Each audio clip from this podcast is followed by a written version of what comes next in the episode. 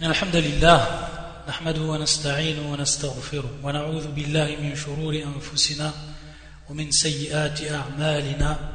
من يهدي الله فلا مضل له ومن يضلل فلا هادي له. وأشهد أن لا إله إلا الله وحده لا شريك له. وأشهد أن محمدا عبده ورسوله.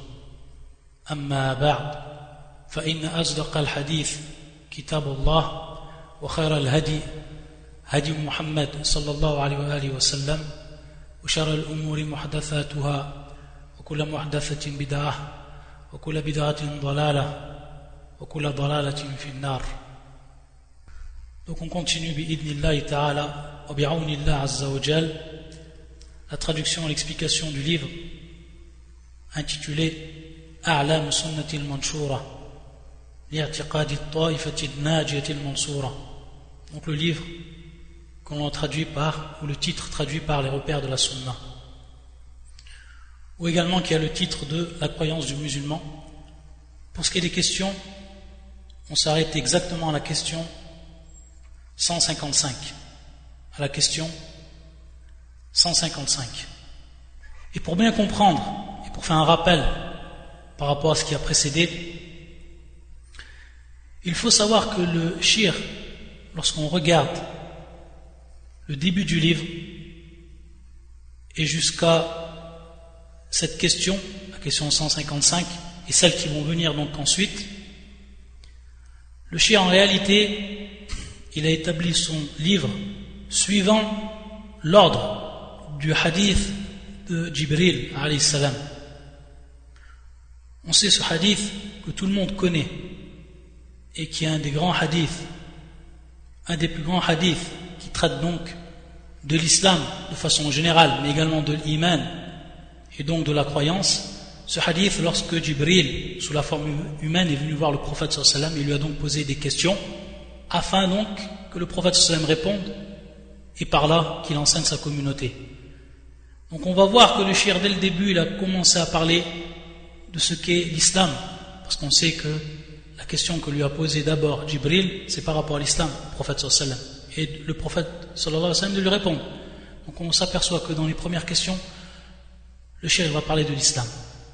Ensuite, il va lui poser la, question, Jibril, au prophète sallam sur l'iman, et on va voir donc ensuite que le shir, il va parler ensuite de l'iman, de la foi. Donc qu'est-ce que l'iman? On va voir que le shir a déjà répondu à certaines questions qu'il a donc lui-même posées, sachant que son livre donc est sous la forme de questions-réponses, et on avait déjà expliqué que c'était un moyen très instructif de pouvoir assimiler, de comprendre les questions en relation avec la croyance. Et donc le chien nous avait posé plusieurs questions par rapport à la définition de l'iman. Qu'est-ce qu'on entendait, au premier entendu des gens de la sunna du consensus, par ce terme al-iman, ce que cela comprenait. Et ensuite, le chien d'expliquer les six piliers de la foi, commençant par le premier pilier, comme le prophète sallam a répondu à Jibril, qui est al-iman ou billah. Et dans al-iman ou billah, le shir, il est rentré donc dans ce qui va concerner l'iman ou billah, il a donc parlé du tawhid al-rububiyah, tawhid al-ilahiyah. Il a également parlé du tawhid al-asma au sifat et on a vu beaucoup de règles que le shir va énumérer à travers ces questions qu'il pose en prenant en considération ce chapitre qui est al-asma sifat. Et ensuite il a continué le shir, bien entendu, suivant les réponses du prophète sallallahu alayhi wa à Jibril. Et donc il a continué par la foi, donc aux anges, aux livres, aux prophètes. Et ça, bien entendu, on l'a déjà expliqué et on l'a traité donc à travers l'explication en langue française de, ce livre et on a rapporté d'autres questions qui étaient également en rapport à cela.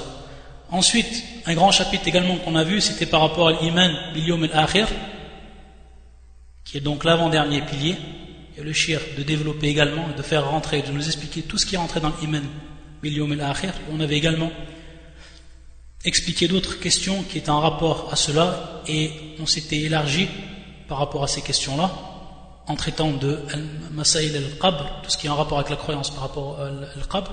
On, avait, on avait vu également de façon détaillée les signes précurseurs de la venue de l'heure. On avait vu que cela rentre également dans Al-Iman bil al-Akhir et que les savants l'avaient fait rentrer dedans lorsqu'ils avaient traité des thèmes de la croyance.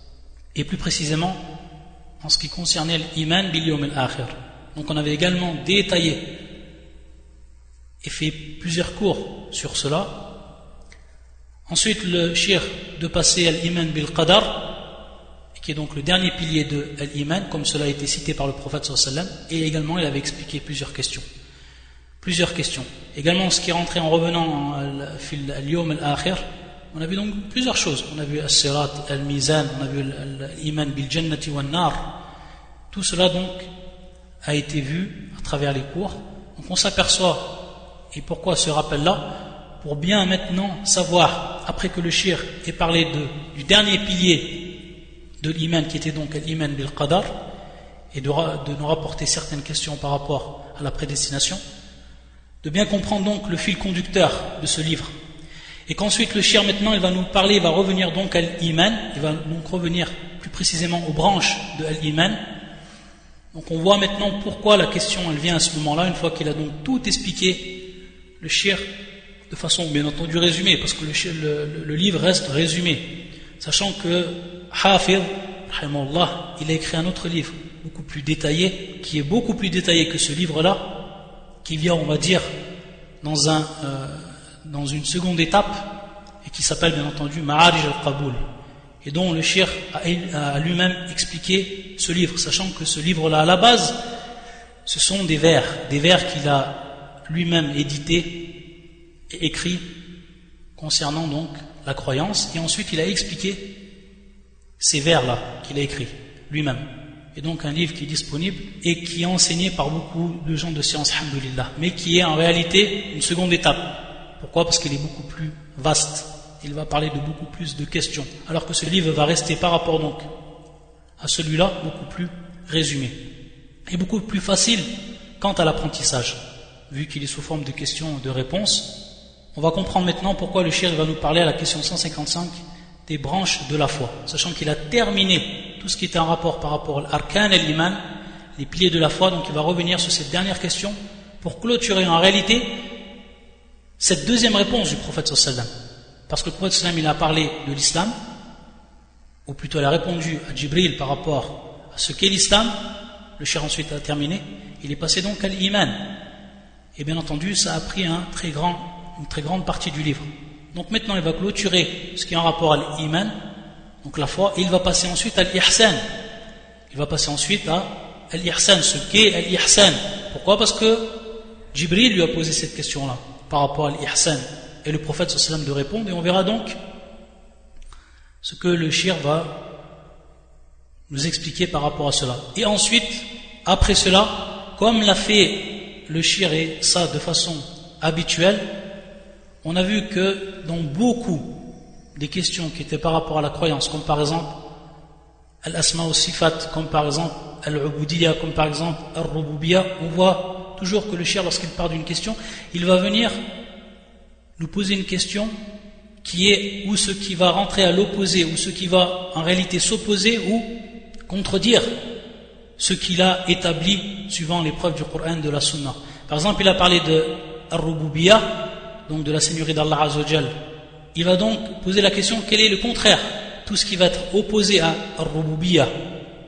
De même, il l'a fait pour ce qui était Al-Ubudiyya. De même, il l'a fait pour ce qui était de Al-Asma Sifat. De même, là, il va, il va le faire, le shirk, en ce qui concerne l'iman. Donc, il nous posera donc des questions. Qu'est-ce qui va être l'opposé de l'iman? Qui vient donc contredire l'iman, qui vient contraire à la foi, l'iman? Et donc il va rentrer ensuite, à partir de là, dans Aqsam al-Kufr. Il va parler donc de toutes les catégories de la mécréance, du kufr. Et également il va parler du nifaq, parce que ça aussi, le nifaq, ça vient contraire, ça vient contredire et ça vient euh, s'opposer à, à la foi. Et ensuite le shir donc de terminer son livre avec des questions multiples c'est-à-dire donc à, titre de, complément, et on verra donc que le shir va nous parler également pour ce qui est de notre croyance par rapport euh, à l'innovation, par rapport également aux sahaba, et encore d'autres questions qui viennent donc euh, compléter le sujet, qui viennent donc compléter l'explication en réalité du hadith de Jibril, donc à travers ces, questions-réponses que le shir a établi. Donc voilà, c'est un petit, un petit résumé pour nous rappeler tout ce qu'on a étudié auparavant et qui va nous permettre donc d'enchaîner sur la suite et pour ceux qui n'ont pas suivi auparavant, de comprendre exactement quel est donc le, fil conducteur de ces cours. Donc à la question 155, le shir va nous poser cette question-là.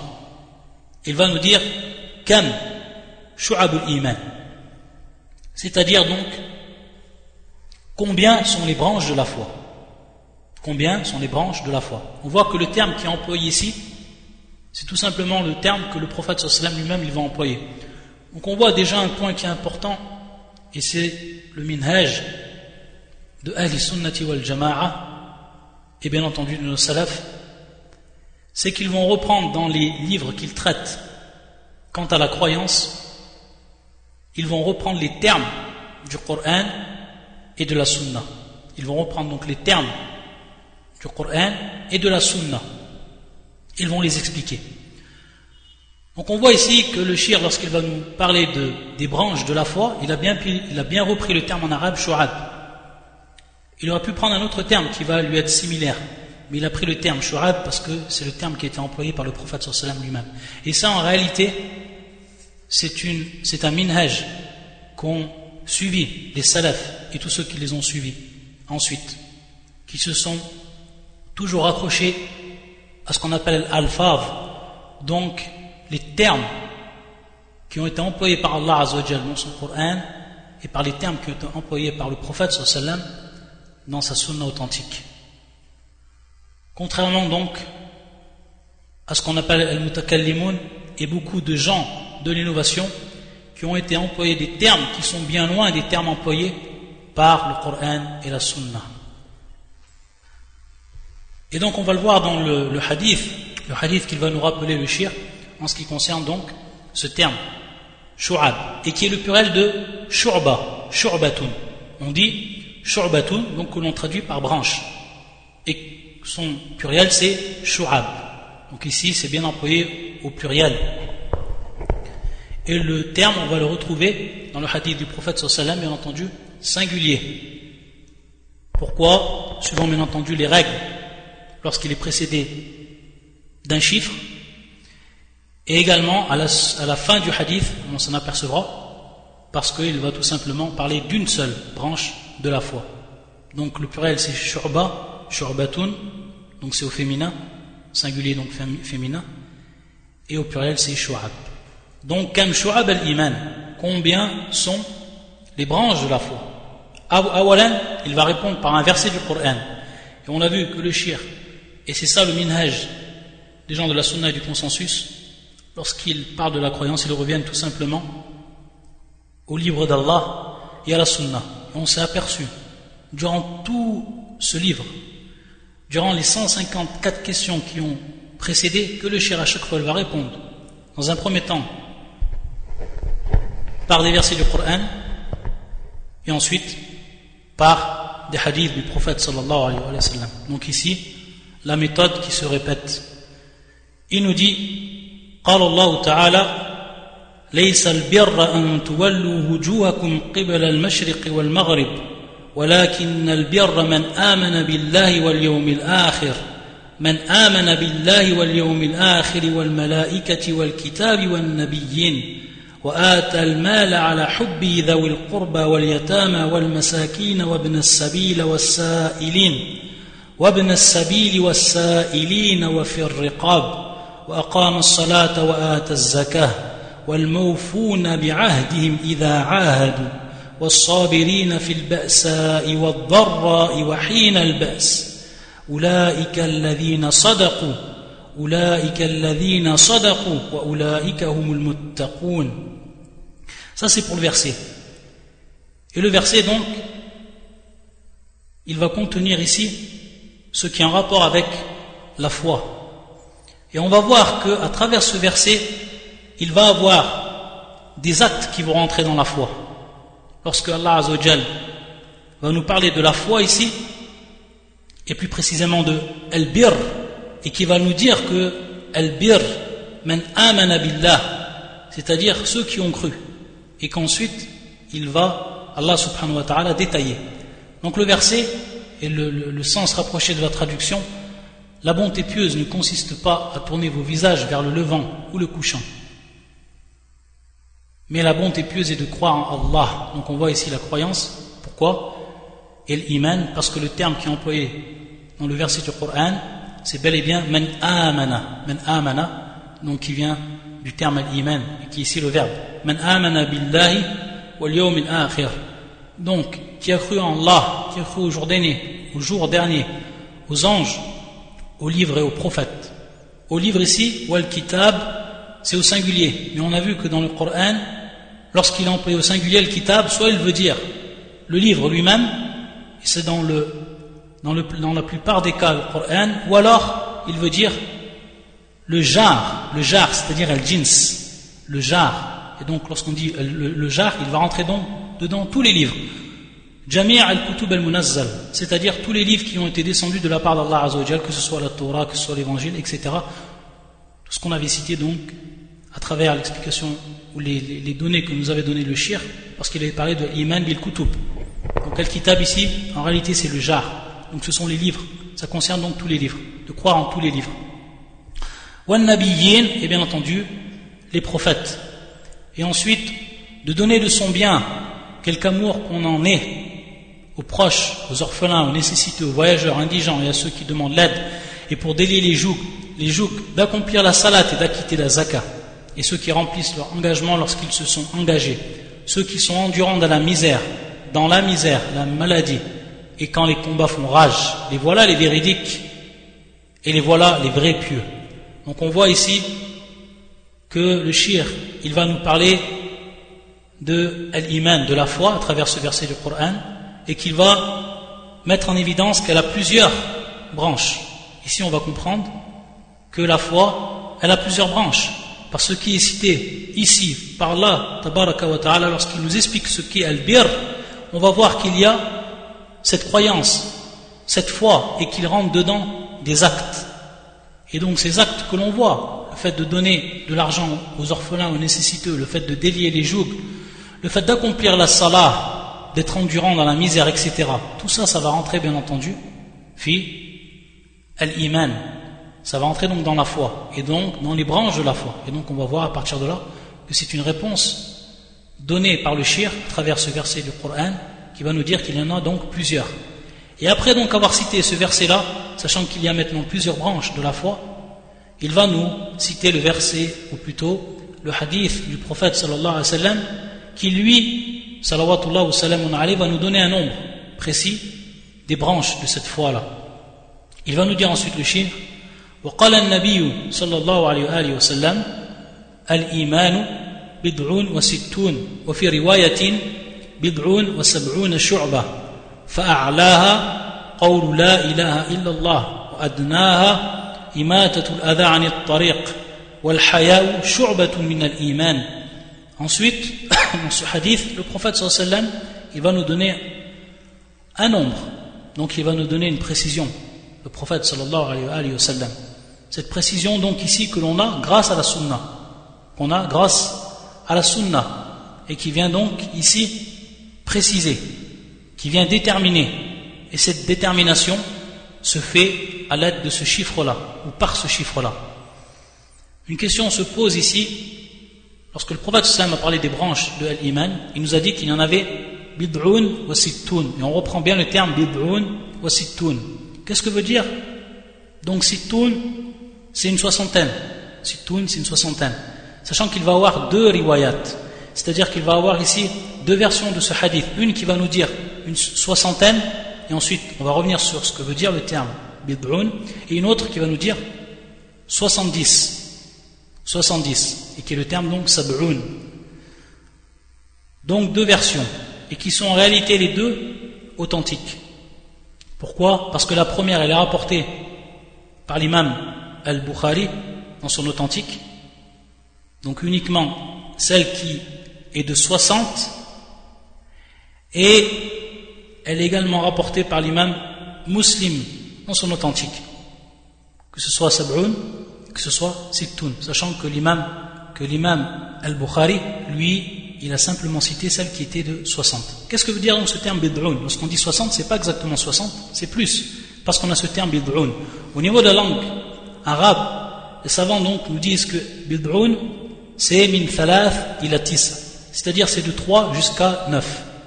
Lorsqu'on veut dire, ou lorsqu'on emploie ce terme bid'a, on veut tout simplement dire un chiffre qui va donc ici varier de 3 à 9. Est-ce que maintenant, lorsqu'on dit de 3 à 9, est-ce que le 3 il est compris? C'est-à-dire qu'on va dire de 3 à 9, ou alors de 4 à 9, il y a irtilef entre les gens de la langue arabe, même d'autres qui nous donnent également d'autres explications par rapport à ce qui est de Bid'a. Al-Ashhur, ce qui est le plus apparent ou le plus répandu chez les savants, c'est min thalath ilatis, donc de 3 jusqu'à 9, bid'un. Donc à partir de là, on va comprendre qu'on rajoute donc ce terme à situn ou sab'un. Maintenant, pour revenir à ces deux riwayat, se poser la question, sachant qu'il y a donc ici bel et bien une divergence, ou on va dire une différence entre les deux chiffres qui nous ont été rapportés par le prophète dans ces deux hadiths. on le répète, les deux hadiths sont authentiques. Les deux hadiths sont authentiques. Donc il va y avoir parmi les savants qui vont donc donner une interprétation à cette différence que l'on trouve dans, euh, ces deux versions, il va avoir certains savants qui vont en réalité, eux, prendre ce qu'on appelle la méthode du tarjih, c'est-à-dire tout simplement prendre une version du hadith et délaisser l'autre.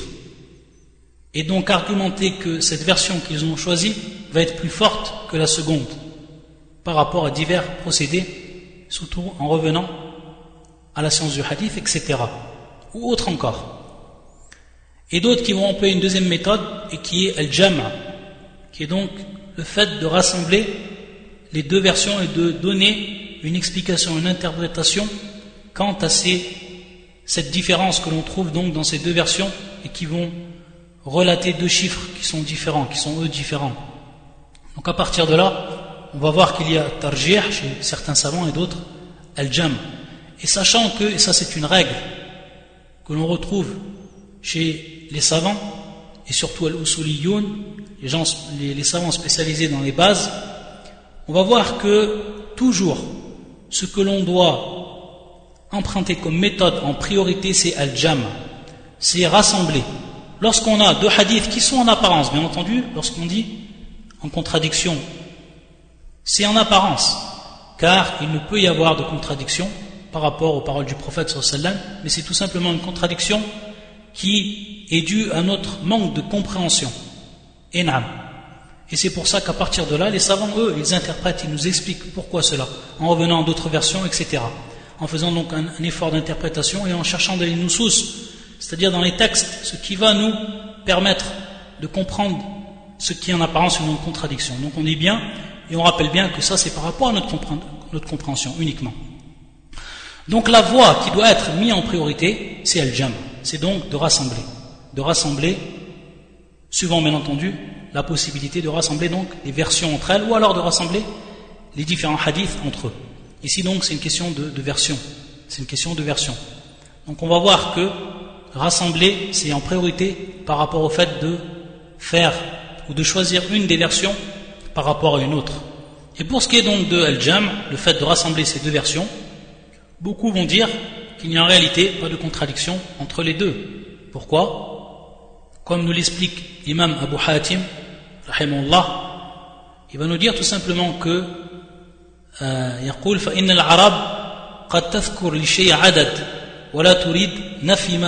c'est-à-dire que les arabes parce qu'on est bien ici dans la langue arabe on est bel et bien ici, lorsque le prophète sallam, il parle, il parle en langue arabe, et il emploie donc des règles de la langue arabe, sachant que cette langue arabe, elle a des règles, et elle a des euh, qawa'id, tayyib, et que le prophète sallam était un arabe, sallallahu wa sallam, et qu'il utilisait donc cette langue-là pour parler. Et donc, dans beaucoup d'explications, on revient à la langue arabe, pour comprendre cette langue arabe. Si on ne comprend pas cette langue arabe, comment on va comprendre donc les paroles du prophète sallam? Et ce qu'il a voulu dire? Donc c'est plus que c'est plus qu'évident de revenir donc à cette langue-là. Et Abu Hatim nous explique que les Arabes, et ça c'était connu chez les Arabes, et c'est d'eux qu'on a pris donc les règles. Sachant qu'avant, ça c'est une parenthèse que l'on fait, qui est intéressant à comprendre, c'est qu'avant il n'y avait pas de règles qui étaient écrites de la langue arabe. Enam. Il n'y avait pas de règles, c'est-à-dire des livres de grammaire. Ça n'existait pas, ça, du temps des Arabes.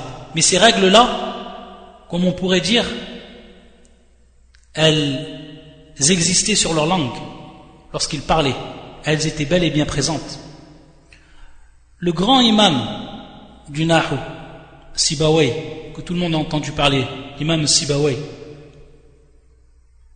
dans son livre El-Kitab, lorsqu'il a mis en place donc les règles de la langue arabe, et lorsqu'on dit il les a mis en place, il les a en réalité rapportés. Il les a rapportés. Comment il a fait Sibawai pour rapporter ces règles de la langue arabe dans son livre Al-Kitab? Il est tout simplement, il a tout simplement pris ces règles de la bouche des Arabes eux-mêmes, des poètes, etc. Et donc à chaque règle qu'il va énumérer, il va nous rappeler, bien entendu, ce que les Arabes eux disaient.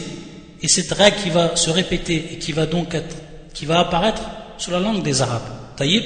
Et ensuite donc, pour simplifier, pour simplifier à ceux qui vont ensuite apprendre la langue arabe, donc de comprendre et d'avoir donc des bases pour comprendre ce qu'est donc euh, ce que sont ces, euh, ces, ces bases et pour donc apprendre de façon saine la langue arabe.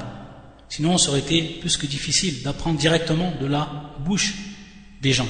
Taïb. Donc lui, qu'est-ce qu'il a fait l'imam Sibawa? Il a tout simplement écouté les Arabes. Il a écrit ce qu'ils disaient. Il en a donc déduit les règles. Et c'est pour ça que plus tard, on va voir qu'il y aura plusieurs écoles. Et principalement deux écoles au niveau de la langue arabe. Ceux qui suivent donc l'école de Al-Basra et ceux qui suivent l'école de Al-Kufa, et on verra qu'il va avoir entre eux des divergences. Et lorsqu'il y a des divergences entre eux, chacun va apporter des preuves par rapport à quoi, principalement Bien entendu, ils vont revenir au Coran et à la Sunna, mais sachant qu'il y a des divergences par rapport à la Sunna, sachant que on sait que dans la Sunna il y a, il y a ce qui était rapporté bil ma'na, ce qui était rapporté par le sens, etc. À la sans rentrer dans les détails, ils vont revenir beaucoup donc aux paroles des Arabes et surtout des poètes. Et c'est pour ça qu'on va, lorsqu'on va étudier un livre en langue arabe, mutaqaddim, c'est-à-dire qui est plus évolué qu'un livre de base, on va tout simplement s'apercevoir qu'à chaque divergence qu'il y a eu entre les savants par rapport aux règles, ils vont tous s'appuyer sur des vers que disaient les Arabes pour prouver que cette règle-là, elle est bien présente, ou alors pour annuler cette règle-là, pour en prouver son contraire, etc. Donc ça, c'est une chose qu'il faut bien comprendre. C'est que lorsqu'on va expliquer euh, la sunna du prophète sallallahu on va revenir donc dans beaucoup de cas également à la compréhension de la langue arabe. Donc on voit encore, et une fois de plus, va apparaître que la langue arabe, c'est un point qui est plus qu'essentiel pour celui qui veut apprendre réellement le din, qui veut apprendre la religion, et qui de plus veut approfondir ses connaissances dans, le din, donc de passer par cette langue arabe. Donc il va nous dire, Abu Hatim, fermer cette parenthèse et pour revenir à la parole de l'imam Abu Hatim, comme nous l'a rapporté l'imam al-Nawawi, fi kitabi, fi sharh al-sahih muslim, il va nous rappeler tout simplement que les Arabes, eux, ou pour rappeler une chose, ils lui donnaient donc un nombre. Mais ils ne voulaient pas, par ce nombre-là, nier ce qui était autre que ce nombre-là. C'est-à-dire un, nombre qui va être supérieur ou un autre nombre qui va être inférieur, sachant que les deux, ils vont être euh, authentiques. Ça, c'est un procédé qui était utilisé par les Arabes. Donc ici, le prophète sallallahu dans ces deux hadiths, lorsqu'il nous dit 60, et donc ce qu'on va, associer à la soixantaine avec bid, ou alors 70, on va voir qu'il n'y a pas de contradiction entre les deux. C'est-à-dire que il y a, on va retrouver 70 et on va retrouver également 60, parce que 60 est bel et bien compris dans 70. 60 est bel et bien compris dans 70. À la hal, Al-Jam a été fait, c'est-à-dire le rassemblement a été fait par beaucoup de savants. Chacun a donné son, explication, sans entrer dans tous les détails, on sait que ces deux versions sont authentiques. Et on sait donc que cette iman, elle a ce chiffre qui a été employé par le prophète sallallahu. Et c'est pour ça qu'ensuite on va voir que des savants, beaucoup de savants ont tenté donc d'établir, suivant le Coran et la Sunna, ce nombre de branches-là. C'est-à-dire en revenant à ce nombre-là qui nous est indiqué par le prophète sallallahu alayhi wa sallam. Donc le prophète sallallahu alayhi wa après nous avoir dit ce, nombre, il va donc nous indiquer quel est le plus haut ou la plus haute branche quant à son degré, quant à son importance. C'est donc cette parole-là qui est kalimat tawhid et qui est donc le tawhid, qui donc le tawhid. Donc on voit encore une fois l'importance du tawhid et comment il va apparaître à travers ce hadith du prophète sallam lorsqu'il va nous dire que le plus haut degré dans la foi et donc la plus haute branche c'est la ilaha illallah, cette parole-là et tout, bien entendu tout ce qu'elle contient et tout ce qu'elle implique, son contenu. Wa et donc qui va être contraire, le moins important donc ici par rapport au degré, c'est doter du chemin ce qui cause du tort, ce qui cause du tort. Et ensuite, le prophète de nous indiquer. Et donc on voit bien, on voit bien ici qu'il y a une parole, donc cette parole-là, et ensuite il y a un fi'l, ou amal, c'est-à-dire donc un acte, le fait donc d'ôter du chemin ce qui cause du tort. Ça c'est un acte, et ça rentre dans iman. Le prophète sallam a bel et bien fait rentrer cet acte-là dans ce qu'on appelle l'iman. Taïb, et ensuite, wal haya'u shu'batun min al-iman. Donc on voit encore le terme employé, shu'batun. Wal haya'u shu'batun min al-iman. Donc le terme qui était repris par le shir. Shu'batun, ici au singulier, bien entendu. Wal haya'u shu'batun min al-iman. Et donc la pudeur est l'une des branches de la foi. Donc ça fait partie donc de la foi. Donc le, le prophète nous a donné également un, exemple ici, en nous citant le haya et son importance, la pudeur. Pour revenir donc pour ce qui est de l'iman, et lorsqu'on a fait cette parenthèse ou expliqué à travers le hadith que le prophète sallam a bien fait rentrer l'acte dans la foi, il faut savoir que ce qu'est l'iman, et ça, pourquoi on n'y revient pas en détail sur son appellation, parce que ça a été fait lorsque le shirk il a parlé de l'iman, avant donc même de rentrer dans tous les détails de l'iman. Donc ça a été fait bien auparavant. Mais à titre de rappel, il faut savoir que les salafs, lorsqu'ils parlaient de l'iman, ils disaient qawlun wa amal. Ça, c'est de façon générale. Qawlun wa amal. D'autres qui disaient qawlun wa i'tiqad wa amal, etc. À la hal, ce qui est revenu et qui est le plus souvent rappelé de nos salafs, c'est que l'iman, qawlun wa amal. C'est donc une parole et c'est également un acte. C'est donc une parole et c'est également un acte. Et donc à travers cela, à travers donc cette, euh, lorsqu'on établit cette appellation et cette définition de l'iman prise donc de nos salafs, on va tout simplement s'écarter de tous les gens de l'innovation et qui se sont égarés quant à cette question-là de la foi, comme ceux qui ont fait sortir al ceux qui ont fait sortir les, actes de donc de cette foi-là, Donc tout cela, ce sont en réalité des actes qui sont ou des paroles qui sont complètement contradictoires à la croyance des gens de la sunna du consensus qui disent eux qawlun wa amal. Lorsqu'il dit qawlun c'est bien sûr qawl bil c'est donc la parole de par la langue. Et lorsqu'on revient ici au hadith du prophète la ilaha illallah donc le fait de dire par la langue la ilaha illallah ça c'est l'iman. Donc le fait de prononcer shahada de par cette langue là également ils disent el qawl qawl bil qalb. Qawl bil qalb. Donc la parole de par le, cœur. Et Ici, ce qui va traduire en réalité l'irtiqad, donc le fait de croire de par son cœur en ce mot là, ilaha illallah, et de tout ce qu'il va impliquer, de croire en tout ce qu'il va impliquer, et tout ce qu'il contient. Donc ça c'est l'irtiqad, bil lisan, également bil. Ou également ils disent amal. Donc le, deuxième c'est wa amal. Wa amal, c'est également ici amal bil sachant que le cœur, il a également des actes. Le cœur, il a également des actes, comme cela on l'a vu plusieurs fois, comme le fait d'avoir peur, comme le fait d'avoir l'espoir, etc. Tout ça, ce sont des actes du cœur, ce qui rentre donc dans le cœur. Et donc l'acte des membres. L'acte des membres. Tout ce que va faire nos membres et qui rentre donc dans l'iman et tout ce que l'on va donc faire ressortir de la sunna du prophète sallam. Comme à cet exemple-là. Le prophète sallam nous a donné ici un exemple de ces actes-là qui vont être faits donc par al-jawarih, par les membres. Al-jawarih, par les membres. Le fait donc d'ôter du chemin ce qui cause du tort. Donc ça, cette définition, c'est titre de rappel. Ensuite, le shir, il va nous dire dans la question numéro 156, Bima al-ulama ou shu'ab. C'est-à-dire, comment les savants et de quelle manière les savants ont-ils interprété ces branches? Donc l'interprétation de ces branches-là, hadi shu'ab. Il va nous rappeler le shir beaucoup de savants, jama'a, un groupe de commentateurs, min al-hadith, min al-hadith, ceux qui ont donc expliqué le hadith du prophète sallam, et ceux qui ont écrit dans ce thème-là, les hadiths du prophète sallam, il va nous dire, le shir qu'ils ont écrit plusieurs livres.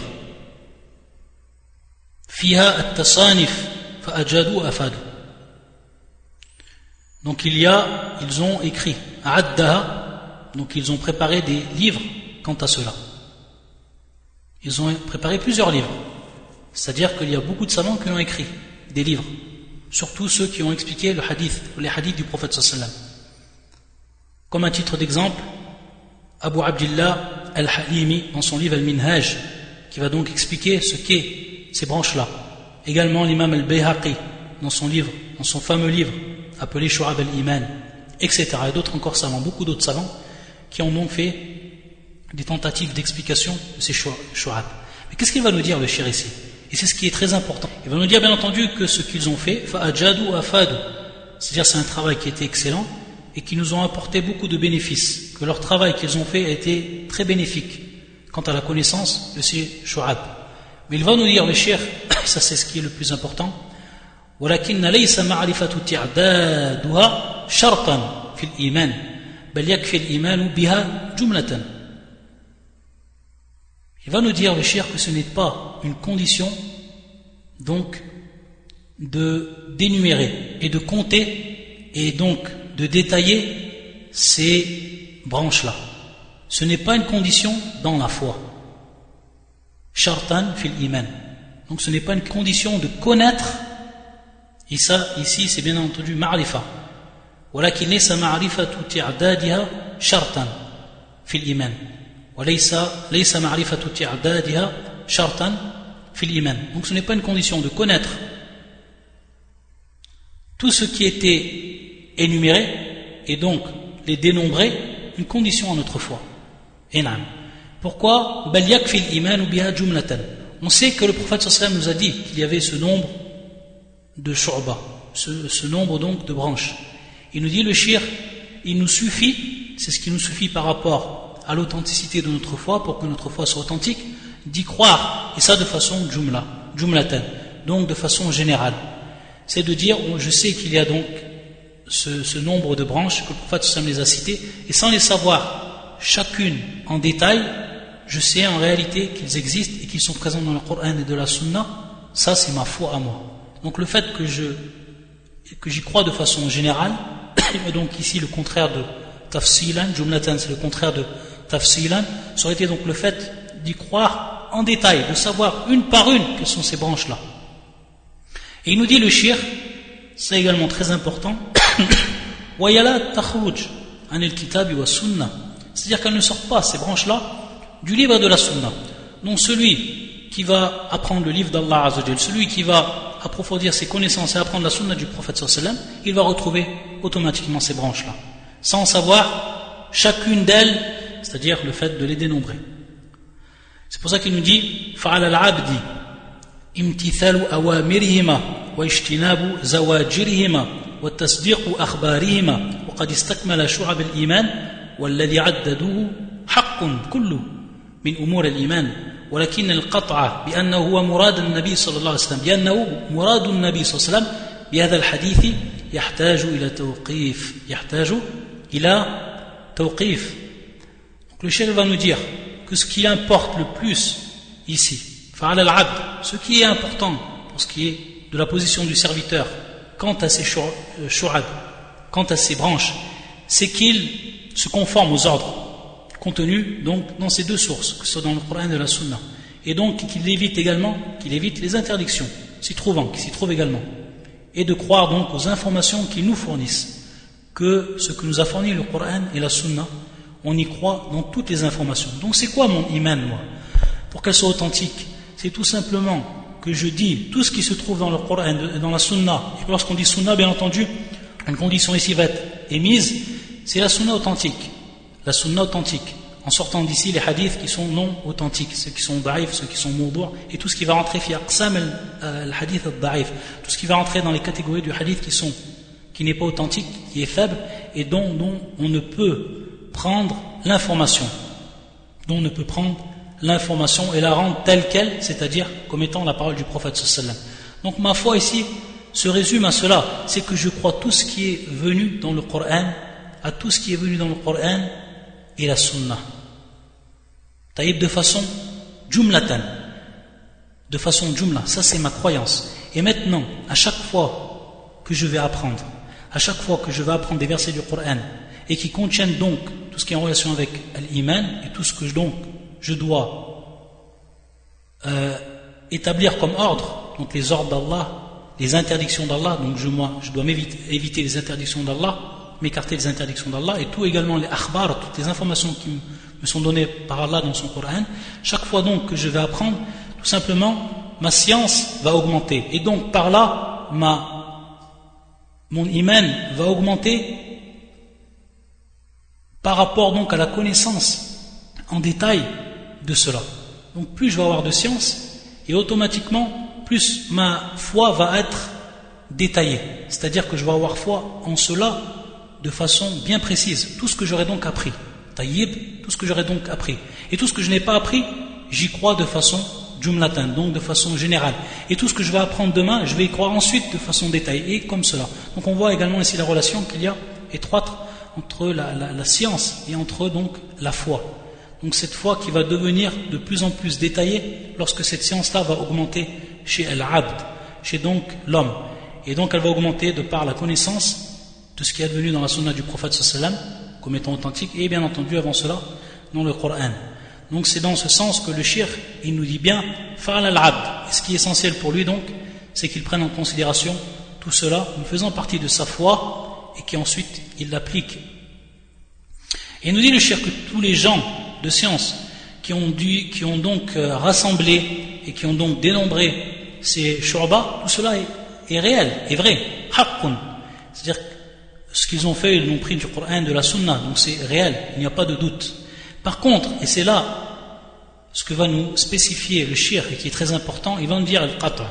C'est donc le fait d'affirmer avec certitude et d'être sûr que ce que euh, nous avons donc écrit à travers donc euh, ce, dénombrement des shu'ab de l'iman, c'est ce que le prophète il a voulu, exactement. Donc affirmer avec certitude que cela est ce que le prophète sallam a voulu, muradun nabi sallam, dans ce hadith, ça en réalité, ça va exiger il a tawqif. Kaif ma'na il a tawqif? Et comment on va comprendre réellement cette, cette phrase du shir? Les gens de science, ils ont dit, il y a par exemple ce nombre de shurba, je les cite une par une. On va voir qu'un autre savant, il va également lui citer des branches. Donc certaines branches, peut-être que lui, il a vu qu'elles rentrent dans les branches, ne vont pas être chez l'autre savant, que lui également il a dénombré taïb. Donc il va avoir ici des différences. Donc chacun, c'est suivant son ijtihad, suivant donc son effort d'interprétation qu'il a fait lorsqu'il est revenu au texte du Coran et de la Sunna.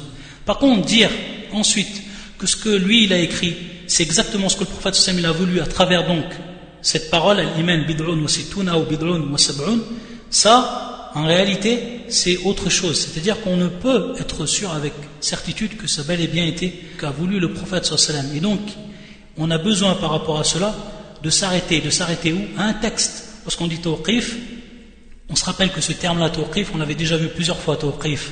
Lorsqu'on avait parlé à titre d'exemple, al-ibadatu tawqifiyya. C'est-à-dire donc que la, que l'adoration ne peut être faite, il va s'arrêter à quoi Des textes? C'est-à-dire qu'on ne peut adorer Allah Azzawajal et faire des actes d'adoration suivant ce qui est présent dans le Coran, et la Sunna. Donc on ne peut adorer Allah Azzawajal que suivant les textes coraniques ou les textes de la Sunna. En dehors de cela, en dehors de cela, on ne peut pas. Donc on va s'arrêter à cela. C'est-à-dire que tawqif, on va s'arrêter à cela. De même ici, on ne peut donc affirmer et avoir la certitude que de ce qu'on a nous dénombré, ça va bel et bien être tous les shu'ab, ça va bel et bien être toutes les, les branches de la foi. Là, partir de là, il nous faudrait en réalité un texte, c'est-à-dire un texte que le prophète lui-même nous ait détaillé cela. Il nous a détaillé donc ce nombre-là et ce qu'il a voulu par ce nombre-là. Tant qu'on n'a pas de texte par rapport à cela, on ne peut donc affirmer par certitude euh, que ça bel et bien été voulu du prophète à travers donc ce hadith. Ensuite, il va passer donc à la question 157. Il va ici donc nous donner un exemple où ce que l'imam al-Hafid ibn Hajar a lui rappelé de l'imam ibn Hibban, ibn Hibban, rahmatullah al-Jami' par rapport donc à un essai dénombrement de ces shu'ab, de ces branches. Et c'est ce qu'on verra, inshallah, la semaine prochaine, ou le, cours prochain plutôt, parce que c'est assez long, inshallah.